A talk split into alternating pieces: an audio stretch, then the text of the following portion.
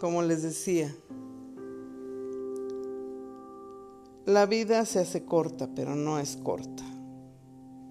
Cada año tiene 365 días y cada día tiene 24 horas. Y en esas horas ocurren tantas cosas. Por lo menos en un segundo ocurre algo. Y esas cosas que ocurren probablemente nos cambien la vida para siempre. Como les decía, Éramos aún pequeñas, mis hermanas y yo. Y mi mamá tuvo que buscar dónde irnos, ya que según ella dijo que se sentía muy grande la casa para nosotros. Y quiero corregir, la casa era grande, pero no para decir que tenía, ¿qué? Bueno, no puedo decir, pero la casa medía como 700 metros cuadrados. Probablemente ayer me equivoqué y exageré, pero lo corrijo. En el Distrito Federal, las primeras casas que se construyeron fueron las del centro. Ahí es donde vivía mi abuelo, cuando lo calumniaron y le quitaron todo. Pero en este caso, cuando mi mamá regresó de Estados Unidos y se cayó y luego se casó con mi papá y se arrepintió, tuvo problemas con él por su forma de ser, que era un alcohólico y machista y prefería a sus hermanas. Ellos, mi tía compró con mi papá la verdad, yo no supe bien los términos, pero construyeron una casa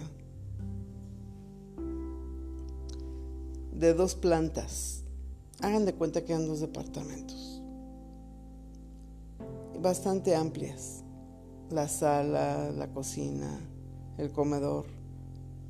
Nuestro departamento o casa tenía una gran terraza.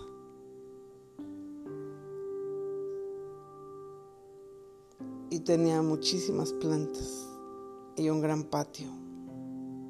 Entonces yo no puedo decir si estaba medía eso o no. Bueno, entonces pasó que mi mami dijo, esta casa es muy grande para nosotras cuatro. Creo que nos vamos a cambiar. Se lo dijo a mis tías y mis tías se quedaron calladas. Pero a ella les convenía porque tenían otros hermanos a quienes ayudar. Pues para no hacérselas larga, ahí llegó mi tío con sus dos hijos y una hija y su esposa. Ellos no eran tan metiches ni tan mentirosos o chismosos ellos eran como que tenían su límite. Y francamente casi no los vimos en nuestras vidas. Nos fuimos de la casa donde nos dejó mi padre. Y ellos se cambiaron ahí. Estuvieron viviendo unos años, no sé cuántos. Hasta que un día mi tía le contó, porque yo me enteré de esto. Le contó o le dijo a mi tío, ¿sabes qué? Tú me dijiste que te ibas a ir antes de morirte. No sé si mi tío lo tomó muy a pecho, pero murió. Y pues ya saben todo lo que sucede cuando se muere alguien, ¿no? Mi tía siguió viviendo ahí aproximadamente medio año hasta que mi prima pues se embarazó. Y por las ideas de mis tías, prejuicios y todo eso, ya que mi tía mayor nació en el 1902 y la otra no sé en qué año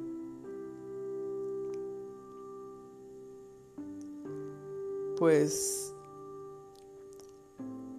se tuvieron que ir.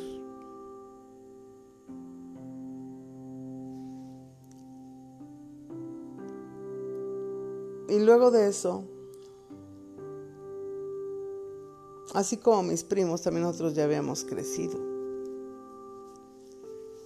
Un día, un tío, porque eran ocho hermanos, le dijo a mi tía, gracias a Dios ya comimos, pero ya habrán comido las niñas de... ¿Para qué digo nombres? De todo el mundo no creo que me reconozcan, ¿verdad? Pero ¿para qué digo nombres? Y mi tía, con una lágrima en los ojos, pensó, es cierto, ya habrán comido. Y no sé cómo, pero en ese tiempo no había celulares, ni siquiera nosotros teníamos teléfono en la casa. Aunque ya había teléfonos en muchas casas, en ese tiempo eran los años 70. No, no había celulares ni teléfonos. Yo no sé cómo mi tía se comunicó con mi madre, ya que ella, bueno, nos llevaba, digamos, cada, cada semana o cada quincena a verlas, para comer con ellas. Pero yo creo que en ese tiempo no nos habían visto por un periodo de probablemente dos, tres meses. Pues no sé cómo se comunicó con mi mami y regresamos a la casa donde nos dejó mi papá. Todavía recuerdo el olor a cemento fresco y cuando estaban poniendo los mosaicos. Cuando regresamos, ya estaba el baño terminado y todo estaba bien. Regresamos a nuestra casa. Una casa que hoy ya no nos pertenece por problemas de la vida.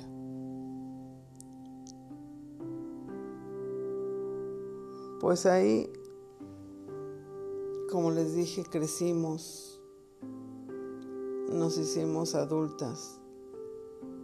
Bueno, menos yo y mi hermana mayor, pero mi hermana mayor ya se había casado desde los 17 años. Entonces quedamos mi hermana menor y yo. Mi hermana mayor se había salido de la secundaria, se los conté. Y luego yo entré en octubre a la secundaria donde me exigieron una silla para poder sentarme en el salón, ya que según no había sillas, que por eso no podían admitir tantos alumnos. Y fuimos a comprar la silla a la lagunilla y se oye un verso sin esfuerzo fuimos a comprar esa silla y nos la trajimos en el tranvía. Yo no voy a decir que teníamos mucho dinero porque la que trabajaba era mi madre, no nosotras, ni, ni teníamos pues una cantidad que nos dieran.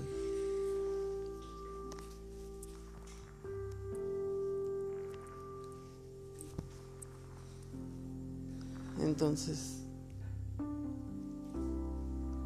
pues nos quedó más que ir a comprar la silla. Les digo, yo la cargué y mi madre venía conmigo y la subimos al tranvía que pasaba en Calzada de Guadalupe. Y la llevé cargando hasta mi casa. Yo tenía 13 años o 12.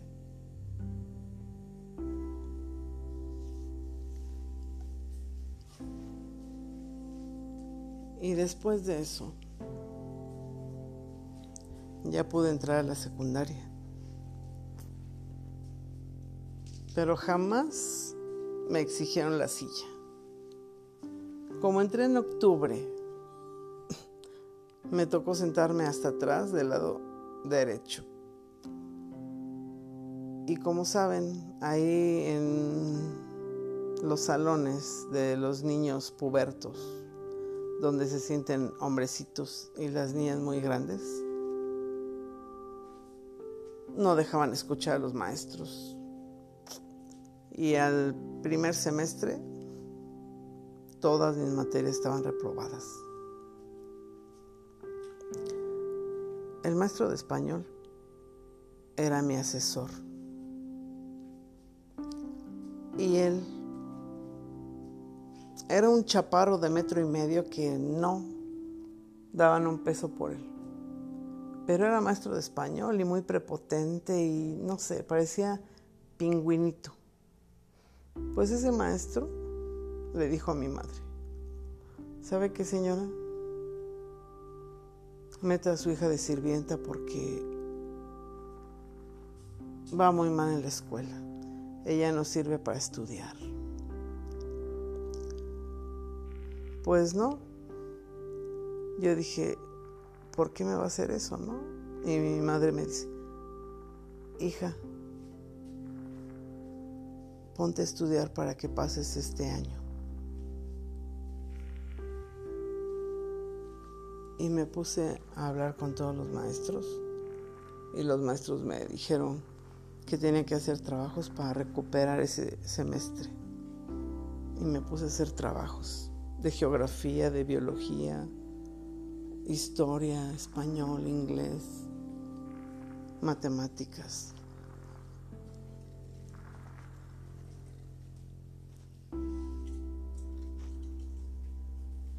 Y pasé, pasé todas las materias y seguí en la escuela. Y el asesor al ver mis calificaciones, como que le dio mucho coraje. Pero se terminó el primero de secundaria y yo pasé a segundo Afortunadamente en segundo no me tocó ni en clase ni de asesor. En segundo yo tuve mejores calificaciones. Pero en tercero me volvió a tocar. Y cada vez que me tocaba su clase, el pingüino este me decía, levántate para que leas. Y me ponía yo a leer. Entraba alguien al salón y dice, espérate. Me sentaba. No, no, no. No te dije que te sientes. Espérate. Pues así me tuvo todo el semestre, primero y segundo semestre de la escuela. A veces nosotros los adolescentes, bueno, cuando somos adolescentes, porque yo soy esta abuela.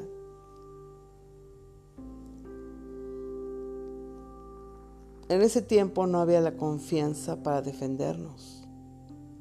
Todo era respeta a tus mayores. Eh, a las personas mayores no les grites, no les levantes la voz, no seas grosera. ¿Sí? Y pues me fastidié y me salí de la secundaria. Aunque les voy a decir una cosa, ¿eh? yo me salí de una manera privilegiada. Yo recuerdo que compañeras, cuando iba en primero, ahí en la misma escuela sembraban marihuana. Y se ponían a fumarla ahí eh, atrás de los talleres. Un día la, subdirectora agarró una cortando la marihuana y la expulsó. Y otras muchachas iban en el taller de belleza y comenzaron a maquillarse y el pelo y que todo eso. Y a partir de ahí ya no dejaron de maquillarse. Ya sin maquillaje las mujeres se ven fatales. Yo la verdad a mí nunca me ha gustado maquillarme porque siento que me veo ridícula. Entonces no les miento, pero las muchachas en ese tiempo, muchas se echaron a perder. Porque los chavos se sentían muy hombres y comenzaron a comprar botellitas y todo eso. Y hasta inclusive pedían cooperación. Ay, que rompimos un vidrio de tal lugar y tenemos que pagarlo, ¿no cooperas? Y ahí iban los mensos que no sabían ayudarles. Y no, lo que querían comprar era una botella y se la tomaban saliendo de la escuela. Y hubo una muchacha que se metió a ese grupito y no les miento, pero llegué a verla en un parque con el novio durmiendo, los dos borrachos. Y ella con el cabello pintado de pelirrojo todo desgreñado y todo el rímel corrido por los ojos y durmiendo con el novio. Yo nada más digo, pobrecitas porque desde ahí comenzaron a echar a perder su vida. Otras se embarazaron y el novio las dejó y, así, así es como pasó. Y yo afortunadamente me gustaba mucho estar en la casa. Me salí de la secundaria, pero no, no andaba que yéndome de pinta, ah, porque me voy a regresar. Cuando iba en quinto año, no hubo clases o llegamos tarde, no me acuerdo, mi hermana y yo, y nos fuimos a un parque. Estábamos columpiándonos. Se nos fue el tiempo cuando menos lo vimos, ya en las seis de la tarde. Y yo estaba columpiándome. Y en eso mi mamá llega por atrás y me jala la oreja que yo me sentí tan mal. Esa fue la única vez que me fui de pinta. Y francamente amigos, la verdad, la infancia es la época de la vida más hermosa que puedo tener. Pero la mía no fue tan hermosa.